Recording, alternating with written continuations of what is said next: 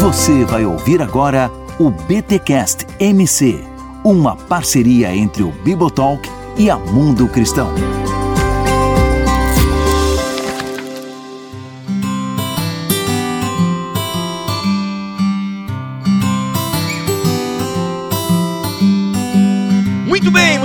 Bem. Começa mais um BTcast MC, o de número 17, ou seja, tem 16 podcasts da Mundo Cristão aqui em bibotalk.com, Spotify, Deezer e nos apps de podcast no YouTube também tem a playlist. Esse é o de número 17. Eu sou o Rodrigo Bibo e o poder corrompe ou ele revela a corrupção? Hum, não sei. E eu sou o Cacau Marques e nós vamos falar hoje sobre um livro muito necessário. Necessário, somente o necessário, o extraordinário. Eu sou Alcino Júnior e não procure uma igreja top, procure uma igreja Tove. Nossa, muito bom. sensacional, sensacional, Alcino. Não procure uma igreja top, procure uma igreja Tove. Muito, Muito bom, bom, muito bom, muito bom. E eu sou a Vicky e Jesus se importa, ele é o Deus que me vê. Olha aí, poxa, tem, ainda bem que tem uma sensibilidade aqui nesse podcast, porque, olha, gente, estamos aqui nesse podcast da Mundo Cristão para falarmos um pouquinho do livro Uma Igreja Chamada Tov, a formação de uma cultura de bondade que resiste a abusos de poder e promove a cura. Um dos grandes lançamentos da Mundo Cristão, olha, desse ano, gente. A Mundo Cristão tem lançado coisas sensacionais, inclusive Aproveito aqui esse espaço para dizer que eu bati um papo com Valdir Stornagel, Ziel Machado e Karen Bomilcar. Eles estão no livro Espiritualidade no Chão da Vida. Gente, que livraço! São 40 autores, muitos textos, uma espiritualidade bem centrada em Cristo e que manifesta a vida real também é um dos lançamentos da Mundo Cristão esse mês, ok? Espiritualidade no chão da vida. Inclusive, Cacau, falei que você tinha que entrar no projeto Grão de Mostarda, que você é o futuro Ricardo Barbosa, então você já tem que andar com essa galera aí. Quem dera, quem dera. quem dera. Não, vou, vou fazer esse esquema aí pra você entrar, vou fazer esse, você tem que estar tá lá. Ô, Vic, você tava lendo aí Espiritualidade no chão da vida também, eu vi que você postou, né? Sim, tô lendo. Tem várias pessoas que eu admiro muito que fizeram parte é, da escrita desse livro, especificamente, de alguns capítulos. E, gente, a escrita tá muito boa, muito poética. Geralmente eu tenho medo, ó, vou ser sincero, eu tenho medo de ler alguns livros multiautorais, porque, né, às vezes a gente tem capítulos uhum. muito bons, outros nem tanto, mas eu tô curtindo muito a leitura, de verdade. Tá muito legal, tá muito legal mesmo. Então, a Mundo Cristão ele lançou a biografia, né, do Eugene Peterson, lançou a biografia, a autobiografia do Philip Yancey. Então, tem coisa muito legal saindo aí da Mundo Cristão e você encontra tudo isso aí no site da Mundo Cristão. O link está aqui na descrição deste podcast, tá bom? E vai comprar, comprar na Amazon pelo link do Bibotal, que o nosso link também estará aqui. Mas este livro, Uma Igreja Chamada Tov, é o Cacau implorou, o Cacau implorou para que esse livro fosse traduzido. O Cacau inclusive traduziu mentalmente esse livro aqui Quem foi a tradução? Quem foi o tradutor aqui? Porque fez um belo trabalho, fez um trabalho excepcional e ajudou a gente que não lê inglês a termos essa obra aqui, ó. Quem foi o tradutor? Não sei quem foi, mas muito obrigado, hein? Susana Klassen. Susana Klassen. Ela traduz vários livros da Olha aí, e o Daniel Faria envolvido, obviamente. Gente, esse livro aqui, para quem não sabe, ah, foi uma das bases que o Cacau, a Bruna e não lembro mais quem participou daquele episódio, Silvana. a Silvana, usaram como base pra gente fazer aquele podcast chamado Igrejas Tóxicas. Ah, eu não lembro qual é o episódio, alguém lembra? Vocês aí que manjam mais de Bibotalk do que eu? Cadê? É só procurar no site qual que tiver a, a, vitrine mais legal. É isso. Cara, é verdade. Uma galera pegou referência, hein? Uma galera pegou referência. Tem a Britney Spears na capa, né? Toxic. E ficou muito legal. É o BTcast que tem muita visualização. É o BTcast número 443, Igrejas Tóxicas. Então, lá o Cacau, inclusive, formulou parte da pauta em cima desse livro, que na época não tinha sido lançado ainda, mas o Cacau já tinha lido ele em inglês e parece que a Bru também já tinha lido esse livro. E, gente, foi um episódio sensacional. Isso realmente, assim, é aquele episódio que é difícil de ouvir, mas a gente precisa falar sobre isso justamente para que as coisas não aconteçam, né? Inclusive, Cacau, me lembra que quando nós lançamos aquele episódio, já estava rolando as investigações lá da Convenção Batista do Sul, mas ainda parece que não tinha assim caído, né, na grande multidão, na mídia e tal. Pelo menos eu não lembro. Parece que depois que a gente lançou o episódio é que novos documentos vieram à tona e tal, e inclusive até saiu em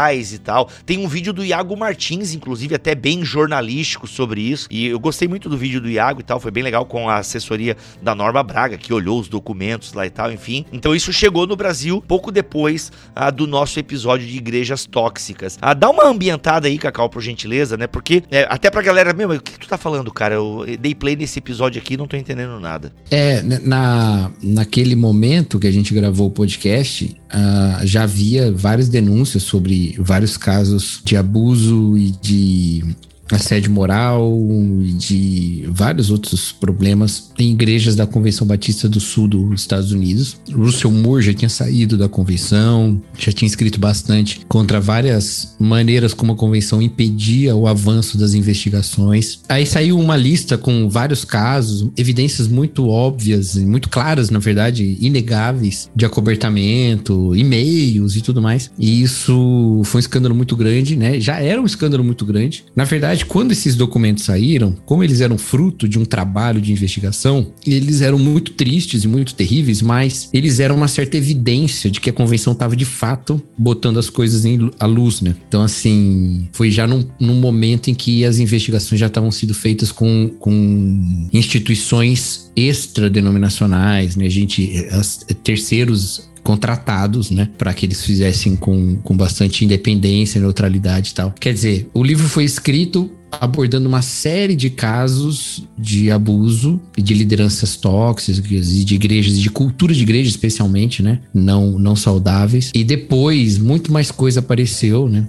E, inclusive, na internet, o Scott McKnight, a, a, Laura Berenger, que são os autores do livro, mas também a esposa do, do Scott McKnight, né, a Kristen, eles frequentemente abordam essa questão, dão bastante voz para vítimas e tal. O livro é dedicado, inclusive, aos sobreviventes, né? A dedicatória é é até bonito o jeito que eles escrevem, é para os feridos que não desistiram, né? Então a preocupação é essa, né? Apesar disso, é um livro que tem um título positivo porque ele tem uma proposta positiva, né? Ele não é um livro denúncia. Nada do que é dito nesse livro é oculto, ele não é fruto de uma investigação, assim, sabe, que ninguém sabe. Não, tudo isso já era bem público quando eles escreveram. Aqueles que são criticados no livro já estavam, na verdade, já eram conhecidos os seus malfeitos, tudo isso, né? E a proposta do livro não é expor essas coisas, a proposta é apontar por uma forma positiva e saudável de viver a igreja, de criar uma cultura de igreja, né? Sim, aliás, é bom enfatizar isso. O livro começa com essas denúncias, então assim, inclusive até ele,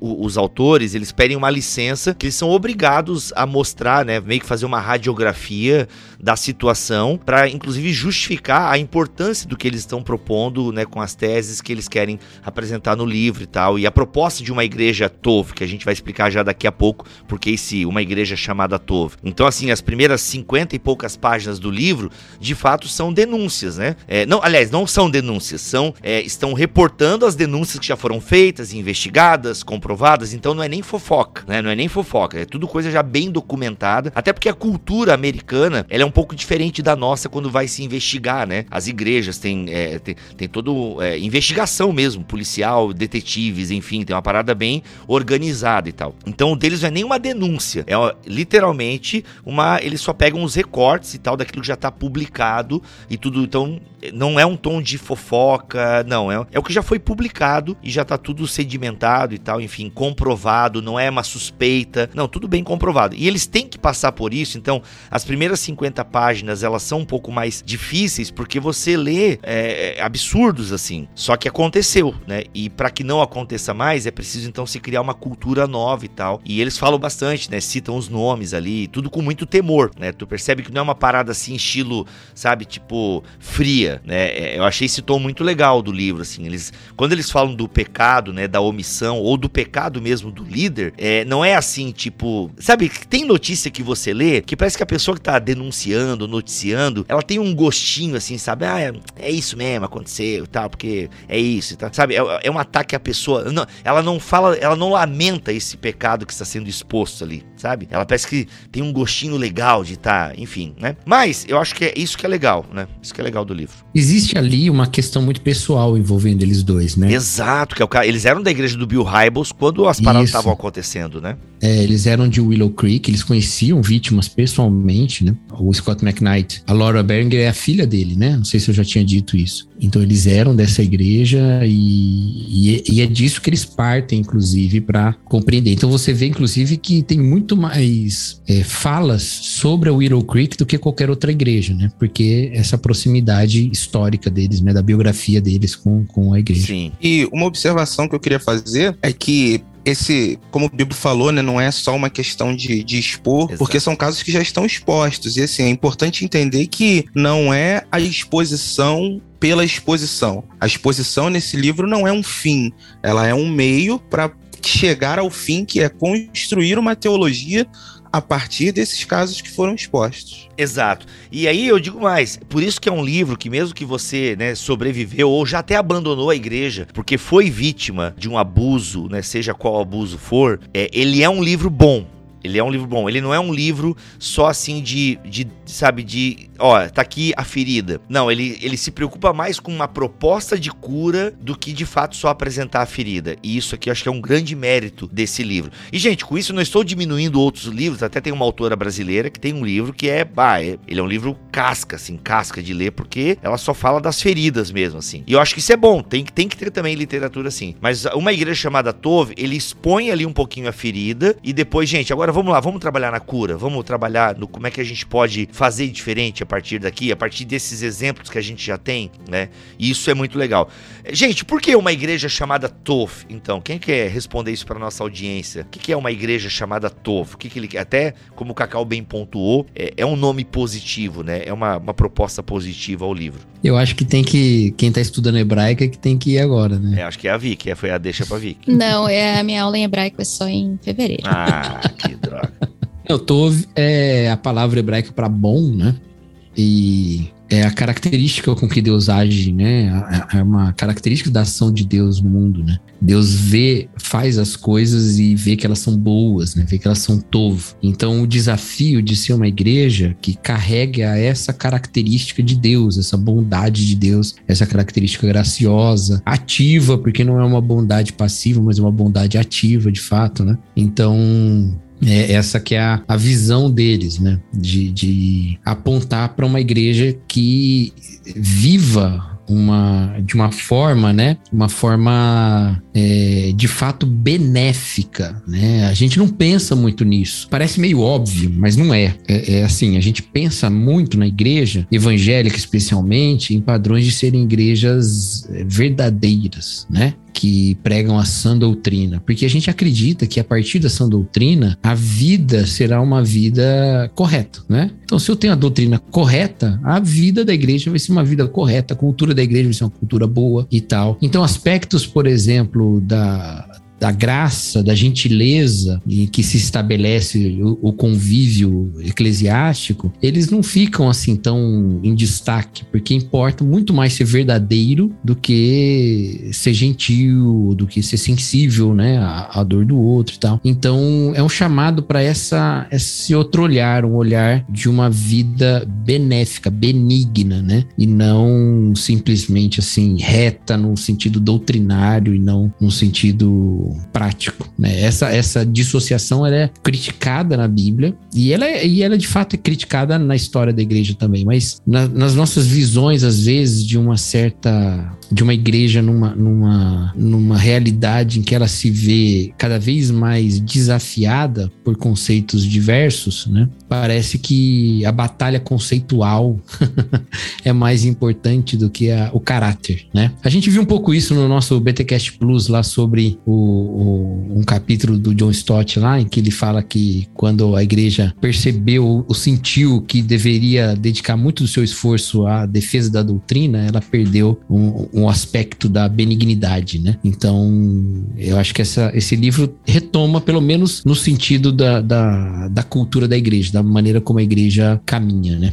Acho que essa é justamente a questão, como é que a gente transparece a bondade, a generosidade também, eles colocam ali a generosidade como um dos centros da bondade de Deus, porque a gente recebe essa bondade e como a gente passa essa bondade de Deus aos outros, recebe o amor e transborda esse amor para as outras pessoas. E justamente uma coisa que o Cacau falou, que é a questão da cultura da igreja, que para mim é um dos grandes diferenciais que esse livro fala, porque até quem acompanha esses casos de abuso ou de abusos de poder nos Estados Unidos e alguns aqui no Brasil também, geralmente se tratam esses casos como se eles fossem isolados. Então, ah, não, aquele líder específico cometeu aquilo, é um problema dele, aquela outra líder fez isso, é um problema dela, como se fossem coisas individuais. E o que o Scott e a Laura justamente mostram nesse livro é que como existe toda uma cultura na igreja que leva as pessoas a fazerem isso, claro que existe a responsabilidade individual, mas existe uma cultura eclesiástica dentro das instituições, das organizações que estimula isso. E justamente a gente a importância da gente criar um olhar atento para essa cultura e ver que quando essa cultura ela não é boa, ela não é tov,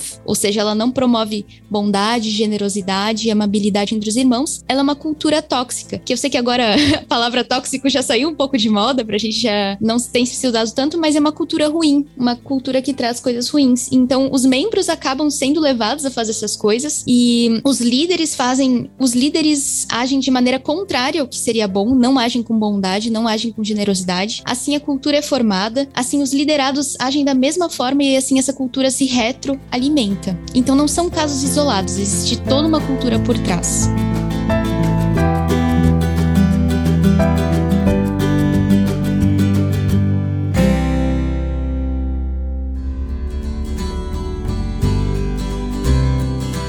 Uma coisa que eu queria pontuar, só voltando no que o Cacau falou, a respeito dessa palavra tove, né, que significa bom, é que até no livro os autores colocam a questão de que essa palavra ela gera uma certa resistência. A gente tem muita dificuldade com a palavra bom, porque a gente sempre vê com maus olhos quando alguém se denomina como sendo bom. E aí a gente precisa entender, no contexto cristão, principalmente no contexto do Novo Testamento, o que seria essa bondade.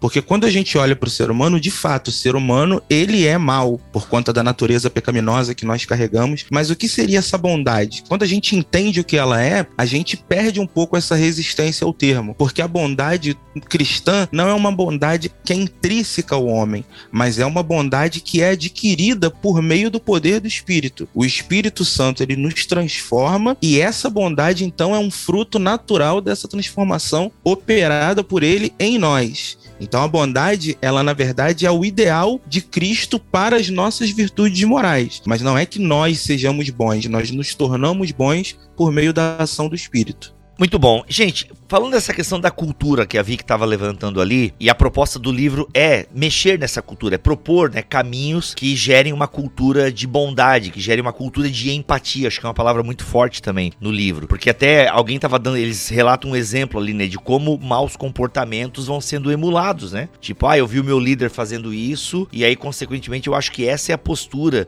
que eu devo tratar as pessoas. E, gente, quem já foi voluntário em igreja já passou por algum momento assim que caramba, sério mesmo que eu tô sendo tratado assim? Né? Uma falta de respeito. Ah, o poder, né? O poder é, uma, é realmente algo muito revelador. O poder é algo muito revelador. Foi Boécio que disse, dê poder uma pessoa, e acho que o Lutero tá citando isso, né? Acho que ele tá citando, agora já não sei se a cronologia bate aqui, a minha cabeça é, é meio confusa, mas, enfim, dê um poder, dê poder a uma pessoa e ela vai se revelar quem ela é. Até fiz essa brincadeira na minha entrada, né? Então o poder, de fato, ele é revelador. E uma característica das igrejas onde se acontece muitos abusos e acobertamento de abusos está é, tá muito ligado ao poder e não só ao poder do indivíduo, mas ao poder da instituição, né? Tanto que quando acontece os escândalos da Convenção Batista do Sul, é assim que está sendo noticiado, né? É, isso é muito forte, gente, isso é muito forte. E não tem como negar, né? Como a gente falou, não é fofoca, não é especulação, são coisas bem documentadas e que se, cara, é, são décadas, né, de denúncias, né? E onde estavam essas denúncias? Bem, elas estavam sendo que acobertadas por uma cultura que quer proteger não indivíduos, mas no fundo quer proteger uma instituição. E por que isso acontece? É, e, e essa é a, é a, dificuldade que a gente tem para responder. Por que que isso acontece? Posso dar um exemplo, Bibo? Talvez o que, que seja uma cultura que é tóxica ou ruim? E isso é, eles vão falar no livro, eles trazem até o testemunho de um pastor, e eu passei por coisas parecidas. Eu fiz parte de uma igreja na minha adolescência, e era muito interessante porque eles tinham uma cultura de humilhação. Por exemplo, ah, algum líder ia ser consagrado ao, pas ao pastorado, o que, que o, o superior dele fazia, começava a tratar ele mal, a ser ríspido, porque dizia que aquilo era para provar o coração dele, para ver se ele era humilde, e começava a tratar mal. E era uma coisa incentivada. E o que aconteceu quando esse homem se tornou pastor? Ele fez a mesma coisa no púlpito. Então as pessoas trabalhavam de segunda a segunda como voluntários naquela igreja. Ah, alguma vez algum diácono não estava presente, ele chamou atenção na frente de todo mundo e aquela humilhação de púlpito. E o que, que o diácono vai fazer com os liderados? A mesma coisa. Então você vê algo perpassando todas as instâncias algo que começa lá no início e aí se desenvolve numa cultura da igreja. E eu, adolescente, eu via como aquilo era errado. Isso é um pouco triste, né, gente? Eu, como adolescente, não precisava estar comparando as atitudes dos pastores com a Bíblia, né? Eu devia estar sendo instruída, na verdade. Mas eu olhava para os meus líderes diretos na juventude e percebia, não, eles só estão agindo assim comigo porque os pastores deles fazem isso com eles e os superiores dos pastores fazem isso e assim se cria uma cultura maléfica, uma cultura tóxica. A gente tem um problema quando a gente vê as instituições sendo mais, mais protegidas do que as pessoas. Isso só acontece num ambiente onde a instituição de fato é mais importante do que as pessoas. Quando ela de fato é colocada como sendo mais importante. Então é muito, muito perigoso quando a gente vê é, igrejas com aquele discurso de ah, a nossa igreja que é uma igreja muito boa, a nossa igreja é melhor do que as outras. E aí tudo que acontece de errado ali é abafado para preservar a imagem que aquela igreja está tentando projetar na sociedade de um lugar perfeito. E aí, para conseguir manter essa imagem, eles até estão dispostos a passar por cima de coisas que aconteceram às pessoas em prol de manter a instituição como sendo um lugar onde não há nenhum tipo de problema. É, por exemplo, na página 55, ele fala do, né, de um seminário de teologia, né, que já tinha recebido, né, denúncias e tal, e o diretor do seminário, ó, em uma resposta entregue em 26 de agosto ao Tribunal Federal, Paige Patterson, outrora líder importante da Igreja Batista do Sul, valeu-se da defesa com base na liberdade religiosa e negou a maior parte das alegações em um processo legal a respeito da forma que ele tratou denúncias de abuso sexual. Negou que o Seminário Batista do Sudoeste, em Fort Worth, Texas, fosse um lugar perigoso para mulheres, quando ele foi presidente dessa instituição de 2003 até a demissão ano passado aos 76 anos. Ou seja, essa é a estratégia, né? Você nega, você descredibiliza a vítima, é, inclusive até aqui o livro fala né, dos passos que as instituições utilizam para descredibilizar, para que a denúncia não tenha peso. E geralmente, geralmente, me parece que são as mulheres as mais afetadas nessa história. Né? Geralmente são as mulheres as mais afetadas nessa história. E se você investiga né, os documentos aí de denúncias da convenção, você vê que geralmente são mulheres é, que são abafadas e recebem, é, Vic, me lembra aqui, é, orientações do tipo, não, fica quieto na tua, é melhor aguentar isso. Fala só um absurdo aqui, Vic, não fala muito pra gente também não, não ficar azedo aqui. claro, claro. É, teve, já tiveram denúncias de estupro, inclusive envolvendo o Pete Patterson, que ele aconselhou que a, a mulher é, perdoasse o agressor e seguisse em frente. Caraca. Ou seja, nada de polícia, é. nada de justiça. Perdoa, Não. que é um. De fato, a gente é convidado a perdoar os nossos inimigos, né? Mas pode botá-lo na cadeia também. Isso aí Jesus não é contra, né? Mas, ou seja, a orientação é deixa que é, deixa abaixo, deixa abaixo. Cara, é, é ele, chega, ele chega a dizer para uma para um dos casos, ele chega a dizer que a mulher deveria, na verdade, ficar feliz porque quando ela encontrasse o marido dela, que fosse alguém escolhido por Deus para estar tá com ela, ele não iria se sentir mal por ter uma mulher que não era mais virgem, mesmo que isso fosse por conta de um estupro. Gente, então. Exato. Mas, Bibo, talvez só para pontuar essa questão das mulheres, eu tenho conversado com alguns amigos e às vezes a gente acha que ambientes em que não há liderança feminina é mais fácil isso acontecer. E aí eu não tô dizendo que tem que consagrar mulher ao pastorado, embora quem me conheça sabe minha opinião, mas é, onde não há mulheres pastoras ou mulheres em liderança liderança, é bom que se foque em alguns pontos cegos possíveis e justamente se trabalhe com essa estrutura, porque aí você não tem mulheres ali em frente para receber essas denúncias, você sempre vai ter uma equipe de homens com quem essas mulheres podem conversar e isso é uma coisa muito importante. Se a sua liderança geralmente é só composta de homens, é bom talvez pensar em algumas estratégias, eu não sei exatamente quais, para que quando as mulheres façam esse tipo de denúncias, elas possam ser ouvidas. E eu ainda diria, isso que o Alcino falou das instituições, eu acho uma coisa muito séria. Eu ainda acho que criticar as instituições, pensando aqui no Brasil, é uma coisa mais simples. O problema é quando as instituições elas têm o rosto de uma pessoa. Então é a igreja tal, mas aí quando você pensa na igreja tal, você tá pensando na família tal. Fica muito mais difícil criticar a instituição e, e, e tentar reformar essa instituição quando ela está personalizada. Então, porque os líderes daquela instituição pensam que se você está criticando a instituição por algumas atitudes, você está criticando diretamente as pessoas. Porque a igreja está tão pessoalizada que aí não tem mais esse espaço de, de cura, de tratamento. É, e, e isso aí é um problema, assim, que acontece nos Estados Unidos também, né? os ministérios, eles também se identificam, são identificados por pessoas e tal. É uma coisa até que meio natural, porque algumas virtu virtudes pessoais, elas ficam muito evidentes e são muito inspiradoras às vezes, então as pessoas se apegam mesmo. Ter uma noção da corrupção, né, humana, ajuda um pouco a também tirar um pouco essa pressão e dar um certo espaço para a fragilidade do líder, né? E por isso que quando a gente falou desse livro antes da publicação, a gente tentou pegar uma abordagem de inclusive avisar as pessoas que estão em igrejas que não necessariamente têm escândalos acobertados nem nada, mas que tem caminhos onde esses escândalos podem se criar a olharem para isso e reformarem. Né? Então, o exemplo que você deu, Vic, da, da liderança feminina, a, a, questão, especialmente nesse caso, são canais seguros né, de expressão e de, de requerer ações. Né? Porque o problema é justamente para mencionar entrar rapidinho, é porque você tem a palavra de um pastor reconhecido, que as pessoas respeitam, admiram, que está no púlpito, você admira aquele cara, e a palavra de uma mulher pouca gente conhece, você vai acreditar em quem? É claro que a primeira coisa que a gente vai fazer é acreditar no pastor que a gente ama do que uma mulher, às vezes, que a gente não conhece. Vejam como é muito complexo. Isso. Eu acho que tem a ver com a questão também da, da, do que o Cacau falou do senso de corrupção, né? No sentido de que nós somos seres humanos contaminados pelo pecado. E muitas vezes os pastores, eles podem acabar perdendo essa noção ou eles podem é, acabar alimentando uma pregação na igreja que tira deles essa noção. Então eu olho para o pastor ou para o líder e não vejo mais nele alguém que é um humano como eu. E aí tem um detalhe no, no livro que até um questionamento que é feito que eu achei bem legal, que é o seguinte: quando você pega uma pessoa leiga e dá o evangelho para ela ler, essa pessoa geralmente vai se identificar com os impuros ou até mesmo com os discípulos. Mas quando você dá para um pastor desse tipo que a gente está retratando aqui, ele geralmente se identifica com Jesus. É. E por que, que essa mudança acontece? Justamente porque ele vai se desumanizando a tal ponto que só quem passa a ser o referencial dele é Jesus. Ele não está mais no patamar de nenhuma outra pessoa. Sensacional. Senhor. É, exatamente. É, é, é assim. Vou falar aqui como alguém que está no ministério, né?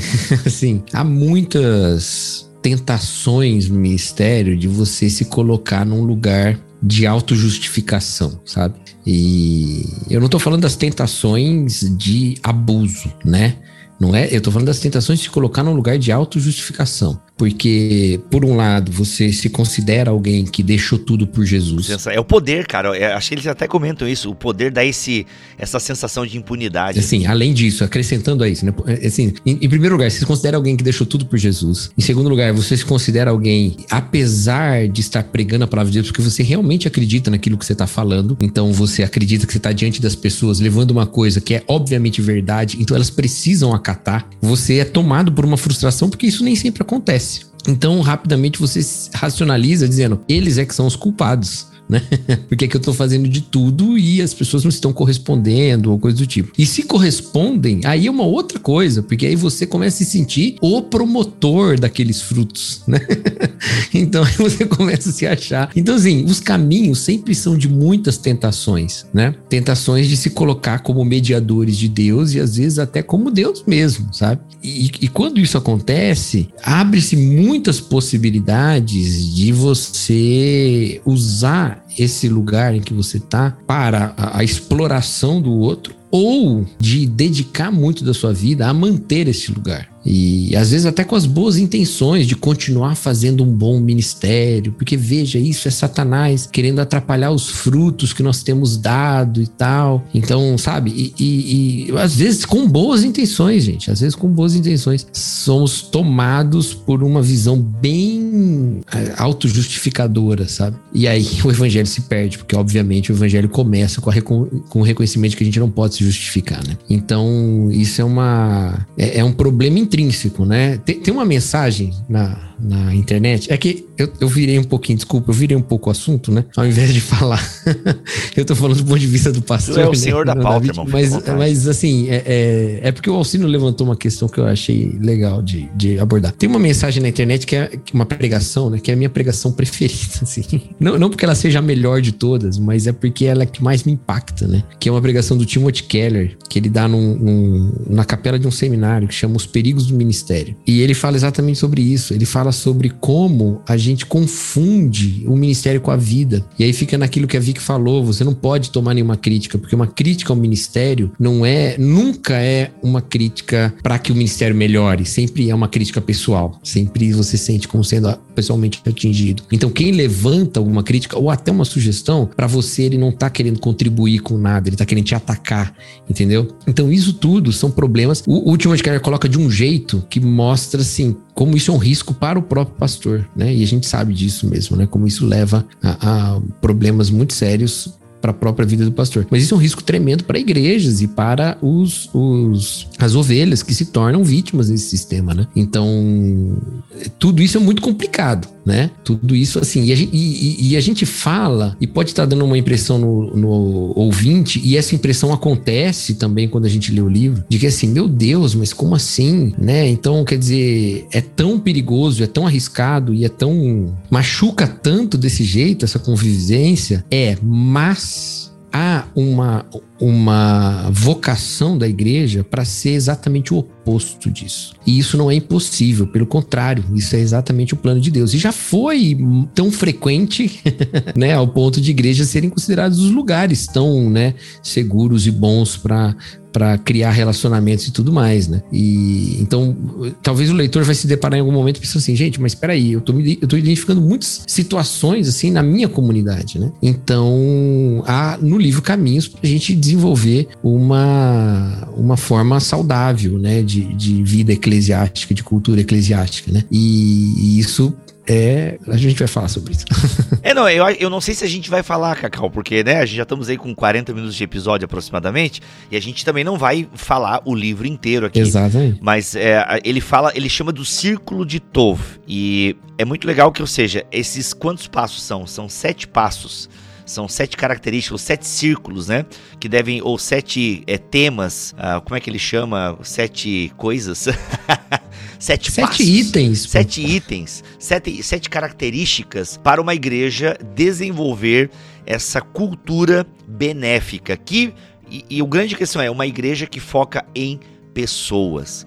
Uma igreja que está preocupada com pessoas, não com poder, não com domínio, não com a própria instituição. E por isso que é muito legal, né? Eu, eu, eu acho que a gente tem que deixar bem claro isso. O que a Vicky, o Cacau, o Alcino falaram, no sentido de que precisamos ter na igreja uma cultura onde de fato há espaço para se falar, para se denunciar. E, e, e, é verdade, gente. Quando não há mulheres na liderança, com certeza o ambiente fica mais difícil para que mulheres se aproximem e denunciem, tá? Então, assim, isso aqui não é frescura, isso aqui não é luta feminista. Se você já leu né, e já ouviu e pensou isso, infelizmente você está muito limitado enquanto ser humano e vida em sociedade, tá?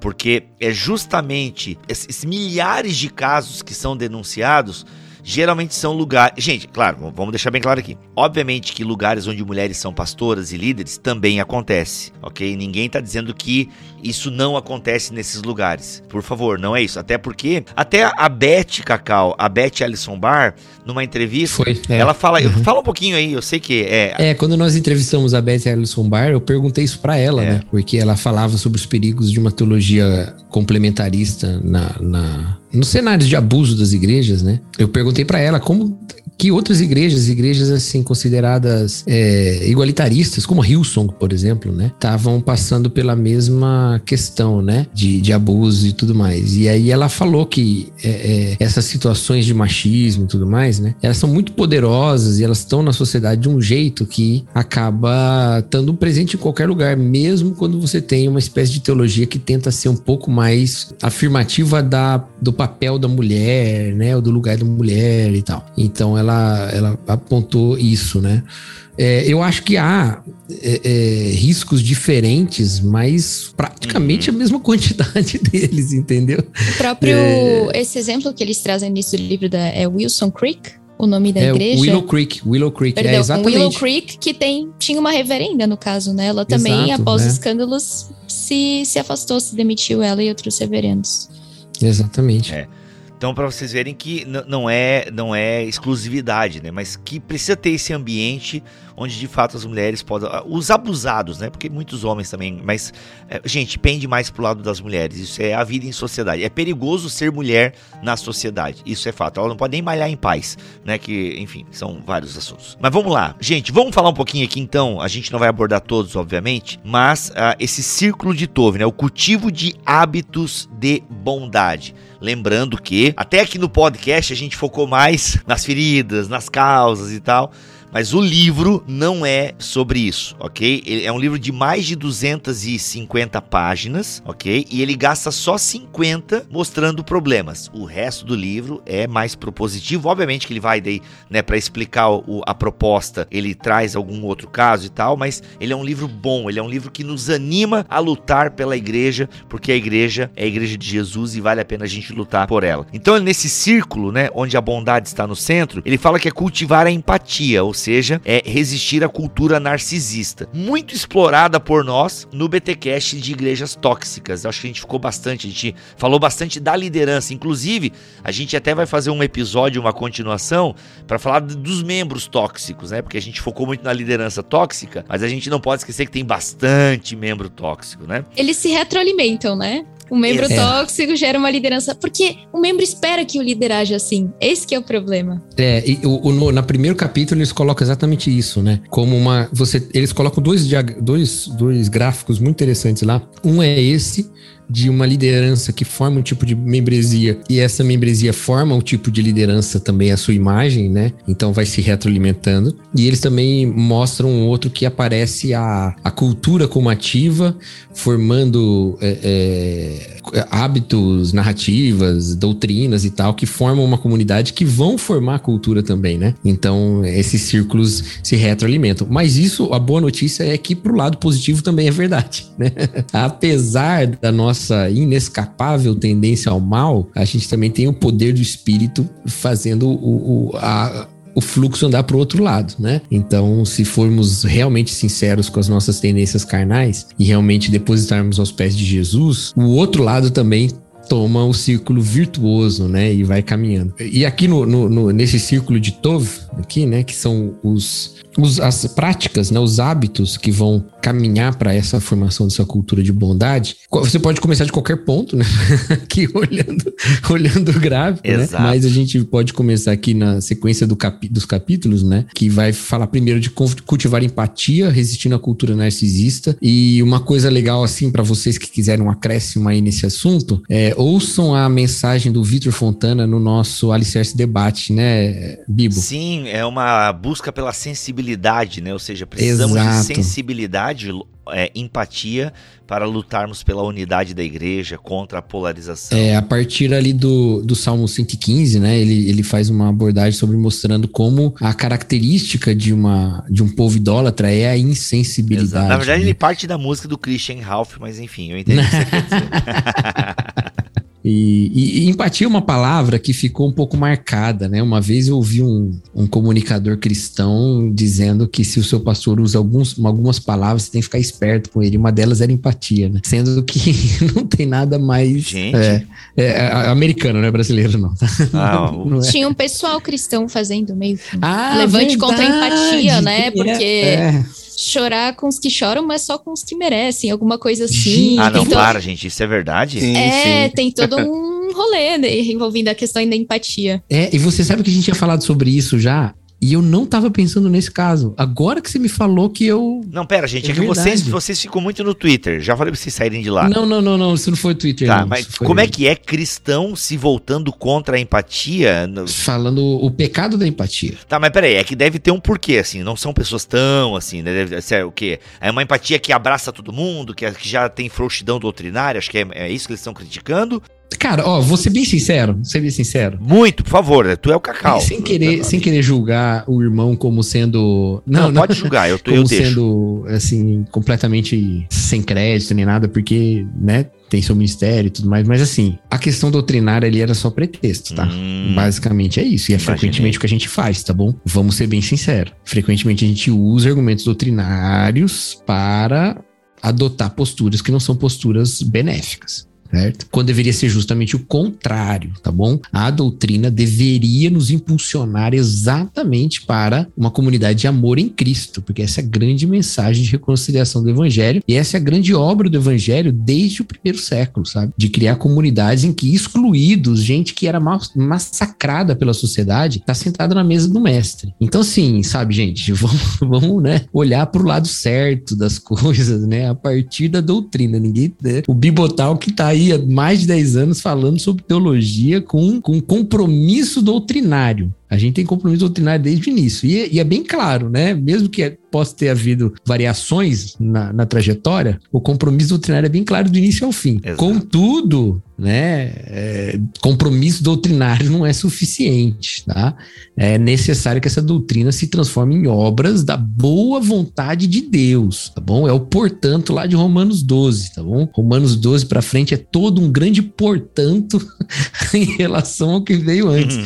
Toda aquela doutrina manifestada em práticas de amor sincero, como fala no versículo 9. Então, assim, né? No final você pode encontrar alguém falando assim, não, porque o pecado é empatia, porque não sei o que lá e tal e tal e tal. Cara, isso é um jeito completamente equivocado de se usar a doutrina, tá? Gente, pecado é. da empatia, olha, isso é nova para mim. O Alcino, tu que é um cara aí, isso é nova para ti também ou tu tá ligado nesse pecado não, da empatia? Não, não, eu acompanhei isso aí, eu vi isso aí bastante. Vocês são. É um, é um erro, né? Infelizmente, né? É, houve, houve réplicas para tentar colocar as coisas no lugar. No final, nem sei que fim que deu, se houve um arrependimento dessa, dessa fala assim, meio, meio desastrada né? Eu acho que rola até hoje ainda isso. Ah, é? É, eu não, não acompanhei, mas é, lamento tem. bastante. Mas assim, é, é, legal que eles colocam isso logo no início, né? O primeiro capítulo ali, depois do, da apresentação do Círculo de Tove, no capítulo 6, eles já falam sobre isso, né? Então, desenvolver esse coração mesmo empático, né? Que, o que é empatia, na verdade? É sentir o sentimento do outro, né? É o chorar com os que choram, né? É, é bíblico isso, né? É carregando essa, esse sentimento do outro como sendo, de alguma forma, seu. Obviamente não é totalmente seu, mas de alguma forma seu, né? Então, é, esse tipo de considerar o outro na, na sua na sua personalidade, na sua realidade, com, a, com o direito de expressar, inclusive, aspectos muito pessoais e ser acolhido dessa maneira, isso é um, um princípio para criar esse círculo virtuoso aí, né? Exato. Alguma palavra nesse sentido, meus amigos? Porque depois ele fala do, a cultivar a graça, né? Resistir à cultura do medo, que é, enfim, né? Você tem uma, uma teologia que deixa as pessoas com, com receio, né? Porque é, é, é, o, é, o, que eu já ouvi de pessoas. Cara, não adianta eu falar. Pessoas antes já falaram, foram silenciadas, é, foram, né? Saíram do ministério, foram é, desmoralizadas. Então, realmente cria uma cultura que parece não valer a pena a denúncia, né? Por, se cria uma cultura realmente de, de temor do homem, não temor do Senhor, né? Enfim, alguém quer falar alguma coisa sobre essa cultura do medo? Pontuar que justamente como, enfim, tem aquilo que o Alcino falou, né, que às vezes fizeram aquela pesquisa que os pastores vão ler as histórias de Jesus e acabam se identificando com Jesus e não como aqueles que carecem da graça. E o membro também, ele identifica o pastor uhum. como porta-voz de Deus. Então aquela questão, se meu pastor não me aprova, provavelmente eu tô errado. Uhum. E, e, uhum. deveria ser, gente, o pastor deveria ser aquele que tem mais conhecimento para te orientar em qual a vontade de Deus de acordo com as escrituras, mas a gente sabe que não é sempre assim. Às vezes o pastor te aprova, mas você tá errado. E às vezes o pastor não te aprova e ele tá fazendo isso por outras razões, infelizmente. Tem muitas histórias tristes por aí. Sabe um parênteses aqui, galera? Eu tava conversando com um amigo meu e ele falou uma parada. Sabe quando uma pessoa fala um negócio que você já sabia, mas ele falou de uma forma que, tipo, ficou bem bem 100% claro na tua cabeça, assim, e aí bate uma bad. E eu tava conversando com esse meu amigo que largou o ministério, foi para outra parada e tá outra profissão, e ele disse que o principal motivo que fez ele largar o ministério foi que ele cansou de ser zelador de, da religiosidade dos outros, sabe? Ele cansou assim de ser zelador da instituição, porque tinha pouco espaço para a humanidade. São palavras dele. Eu tô parafraseando, mas foi algo nesse sentido assim. Cara, eu virei zelador, eu, eu só tava ali para manutenção do sistema, sabe? E mano, é isso. Tem muitas igrejas, infelizmente, que no fundo só mantém o sistema, sabe? Tá rodando, tá funcionando. E eu vejo, né? Eu vejo, eu tô num grupo, inclusive, de pastores, que às vezes eu percebo assim que eles estão discutindo coisas que é só manutenção de sistema. É zeladoria da tradição, sabe? Ou zeladoria de um tradicionalismo. E, mano, isso é muito triste, cara. É muito triste. Mas enfim, por que, que eu lembrei disso? Não sei, foi alguma fala, fala que a Vicky trouxe ali que me acendeu essa, esse parênteses aqui, fecha parênteses. É muito triste, cara. Muito triste. Eu queria fazer uma observação do, dentro desse contexto do livro que ele fala sobre a graça, que é o seguinte: a gente citou aqui vários vários exemplos negativos né, de líderes, de, de lideranças na igreja, mas nesse, nesse trecho do livro ele cita um exemplo positivo que eu acho legal a gente falar, que é o seguinte: ele conta que a história de um pastor que foi visitar uma, uma irmã né, que estava muito doente, estava com um câncer bastante agressivo, e quando ele chega lá, ele está lá com a mulher e ela já está bem debilitada, e ele pergunta àquela mulher se ela gostaria de tomar a ceia, se ela gostaria de participar da ceia do Senhor, e ela diz que sim, ela diz que sim. E aí, quando ele vai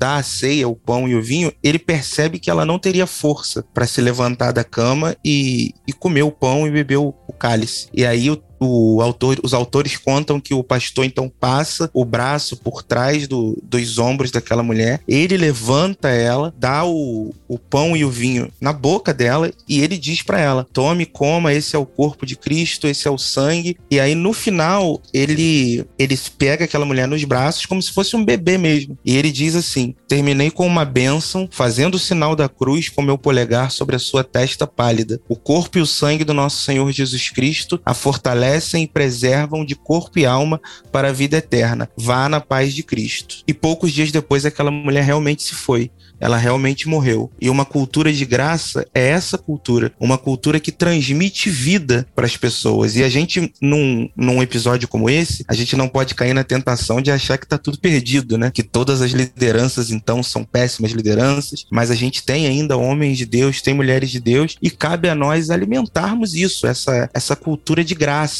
de dar vida, de conceder vida a outras pessoas. E eu acho, eu achei muito interessante essa história que ele contou aqui. Eu acho que isso tem tudo a ver, Bibo, com uma das características do círculo, que eu acho que é a última, pulando da segunda para a última, que é cultivar a semelhança a Cristo, resistir à cultura do líder. Porque tendo em vista isso que o Alcino falou também e o que eles trazem aqui no livro de qual é o objetivo de ser um pastor, o que faz um pastor, eu acho que a gente tira um peso das costas dos nossos líderes. Aqui eles falam sobre resistir a uma cultura de celebridade e a gente tem visto muito isso. É, lideranças que medem a sua efetividade no ministério por likes, por visualizações e, e por números de membros. E a gente sabe o quanto isso pode ser pesado. Eles trazem o exemplo do Eugene Peterson, que é um, um um autor bem conhecido da gente. Meu marido tá lendo alguns livros do Eugene Peterson sobre o pastorado e ele fala do, do pastor desnecessário.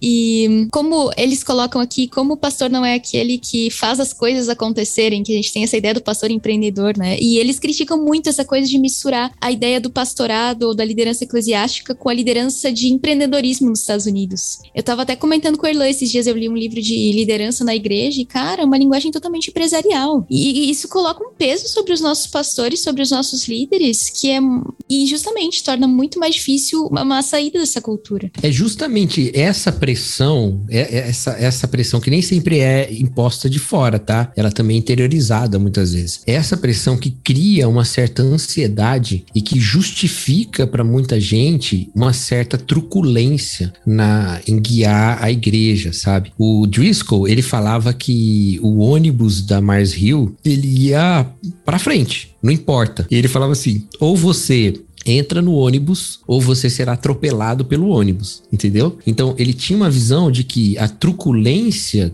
com a qual ele, ele fazia suas coisas, né? Ele fazia o seu ministério, era justificado pelo fato de que esse ônibus corria muito rápido, né? Ou seja, que, que os frutos aconteciam muito, que a coisa andava muito. Isso vem de uma certa pressão também de ter um ministério é, de, de, de, destaque, de, né? De, é, e não é um destaque pessoal sempre. Esse é um erro também. A gente acha que sempre as motivações são é, muito, muito egocêntricas. Nem sempre é. Às vezes é uma fidelidade mesmo, uma visão, uma fidelidade ao Deus errado, né? É uma visão de que o que Deus quer da igreja é esse tipo de conversão bancária, sabe? Em que você vai acumulando almas, acumulando almas, entendeu? E não a criação de uma comunidade benigna como a igreja é, a partir do poder do Espírito, através de, de, de, de pessoas carnais, de um pastor carnal. E, e, e, carnal no sentido de pecador, né? Não no sentido de criar da carnalidade ao invés de da espiritualidade, né? De, de, de um pastor pecador, né? E de uma comunidade pecadora. Então,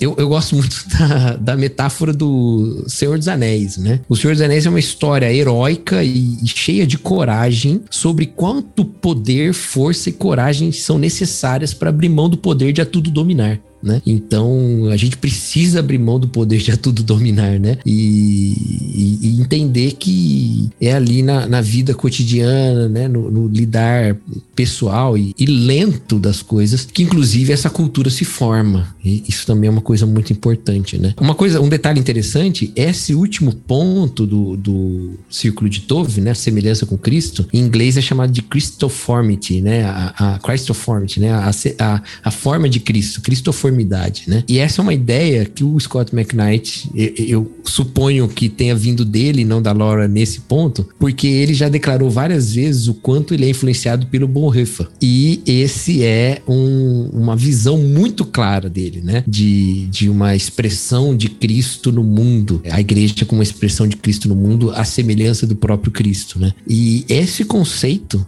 é tão verdadeiro e necessário hoje quanto era lá na década de 30 e 40, quanto era lá no primeiro século, né? Então, pensar bem, eh, Jesus não seguiu estratégias de crescimento rápido, apesar dele ter conquistado um crescimento rápido, né?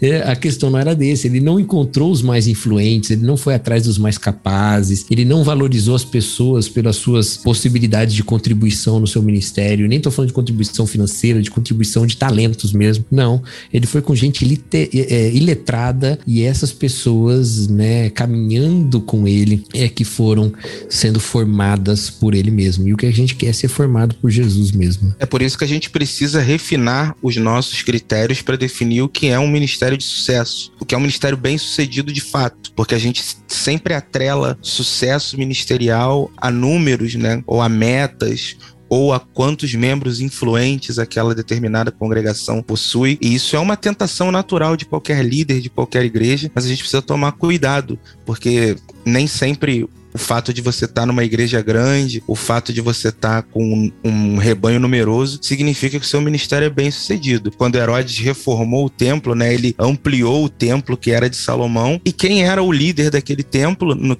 na época de Jesus era Caifás. Então, o líder do maior templo da Bíblia, no contexto ali judaico, foi o homem que, quando viu o Filho de Deus frente a frente, negou o Filho de Deus. Então, a gente jamais pode medir o sucesso de um ministério pelo tamanho do templo, ou pela quantidade de membros, ou por quão influentes são determinados membros. Eita, muito bom. Gente, ó, a gente obviamente não vai passar por todos os círculos, mas só para vocês saberem. Então, cultivar empatia, cultivar graça, priorizar pessoas, cultivar veracidade, ou seja, resistir às narrativas falsas ah, e formar uma cultura de veracidade, cultivar justiça, resistir à cultura de lealdade. Caraca, bem, enfim, esse aqui, esse aqui daria outro B.O. Esse é um dos meus capítulos preferidos, inclusive, é, é, Esse capítulo é excelente. Eita, então fica, ó, galera, esse capítulo a gente não vai falar nada, porque aí você vai ter que ler no livro mesmo, tá?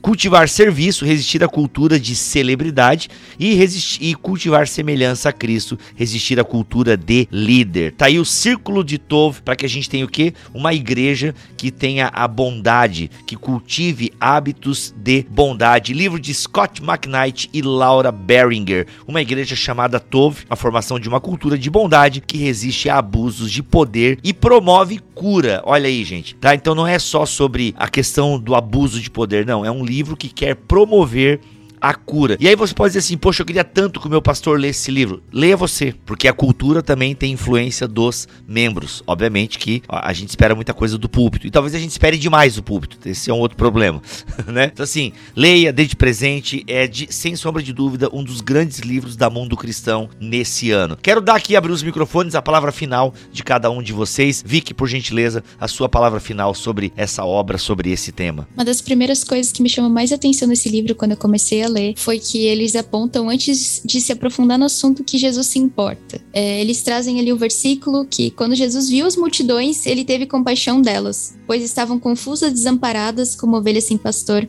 Mateus 9,36. E aí eu passei a entender tantas coisas que eu passei, às vezes não foram legais, mas Jesus se importa com isso. Ele tem um propósito diferente para a igreja dele que não sejam essas coisas. E esse livro eu até conversei com a Kristen, a esposa do Scott McKnight, né? Ela é bem envolvida nesse assunto, como o nome Cacau falou. Falei que foi um livro doloroso, mais curador para mim. E ela falou que isso é uma percepção muito comum. Então percebi, não, muitas coisas aconteceram comigo e eu sei que Jesus não ficou feliz com essas coisas, porque, mas ele sente compaixão. Ele justamente olhava para a multidão e via como ela estava desamparada, porque eram como ovelhas sem pastor. Então Jesus tem compaixão de mim nessas coisas e através dessa compaixão que eu recebo dele, dessa cura e desse perdão também que eu libero para as pessoas, eu sei que eu consigo agir diferente e trabalhar para que a cultura do lugar onde eu estou seja diferente. E, e assim, transformar essa cultura eclesiástica numa cultura tov, numa cultura de bondade. Então, se você já passou por alguma das coisas que a gente mencionou aqui, ou alguma das coisas que vão ser mencionadas no livro, saiba que Jesus se importa. Que nem eu falei no início desse episódio, ele é o Deus que me vê, como diz Agar em Gênesis. Ele é o Deus que te vê. Saiba que Jesus se importa com isso e que a gente pode sim criar uma cultura nova, uma cultura de bondade na igreja. Cacau, sua palavra final sobre esse livro, ou esse tema, enfim, por gentileza. Olha só, gente, é, eu recomendo que pastores e líderes, eu sempre gosto de falar com os meus colegas. pastores e líderes, leiam esse livro, tá? Mas façam mais que isso. Leiam e estudem com a sua liderança, tá bom? Lê primeiro, né? Pra você ler.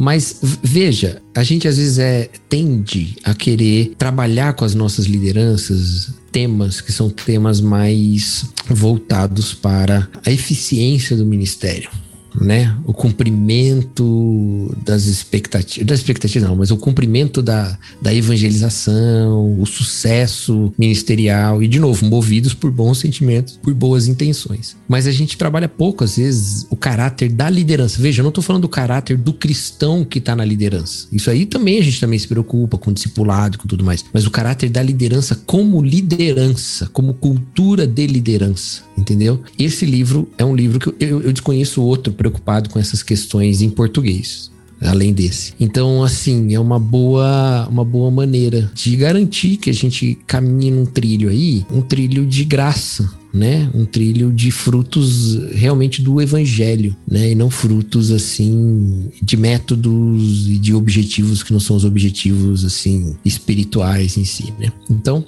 é isso, essa é a minha palavra. Muito bom. Alcino, vai lá, aquela finaleira. Eu encerraria dizendo que a gente, quando olha para um livro como esse, como a Vicky mencionou, a gente naturalmente se vê como alguém que já passou por alguma dessas situações né? A gente em algum momento já foi tocado por algum desses pontos aqui que o livro aborda. Mas eu queria terminar dizendo o seguinte: cabe a nós que estamos aqui, que lemos o livro, os ouvintes que vão ler o livro, cabe a nós começarmos essa cultura de bondade. A bondade é um valor que vem sendo cada vez menos valorizado pela sociedade. A bondade hoje é quase que um ato de resistência, mas nós precisamos ser bons, nós precisamos é, lutar por uma igreja que, que defenda os valores que estão postos nesse livro, o nosso dever não é, não é desistir da igreja. O nosso dever é tentar implantar uma nova cultura que leva tempo, demanda esforço, demanda trabalho, mas que vale a pena em nosso nome e também em nome das gerações futuras. Muito bom, gente. Scott McKnight, Laura Beringer, uma igreja chamada TOF. O link para você adquirir está aqui na descrição deste podcast em bibotalk.com,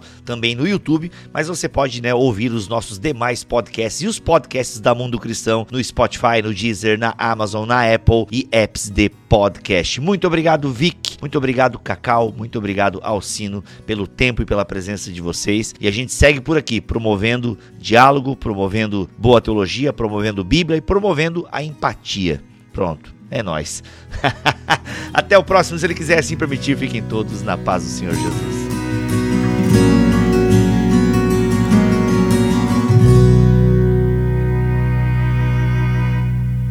Este podcast foi editado por Bibotalk Produções.